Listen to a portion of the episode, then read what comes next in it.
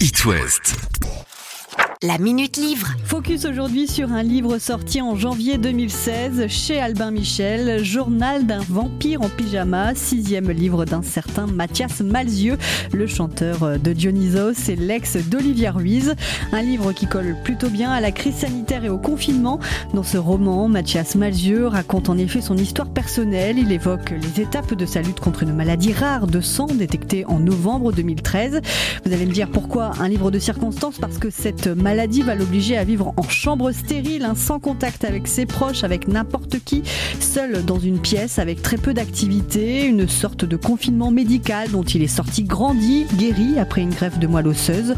L'interprète de Song for Jedi est un grand enfant, un fan de Star Wars, adepte de skateboard, musicien et poète à ses heures, un caractère que l'on retrouve dans ce récit.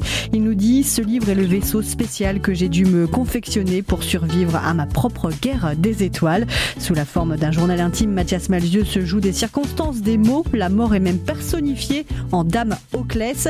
Un récit qui se lit très rapidement, tellement on a hâte de savoir comment il va s'en sortir. Hein, parce que aussi l'avantage de ce livre, c'est que l'histoire se termine bien.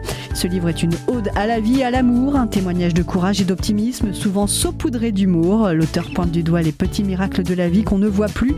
Il les redécouvre, les savoure et nous laisse à réfléchir à ce qui est important et ce qui l'est moins. C'est aussi un très bel hommage à ses médecins, infirmières, pharmaciens qui ont pris soin de lui, comme un parallèle avec ce que l'on a vécu au printemps. Hein. Il dédie notamment son livre à tous les super-héros, avec ou sans blouse blanche, qui n'ont pas quitté le navire pendant la tempête. Je vous conseille fortement ce livre pour relativiser ce que l'on vit et apprécier ce que l'on a.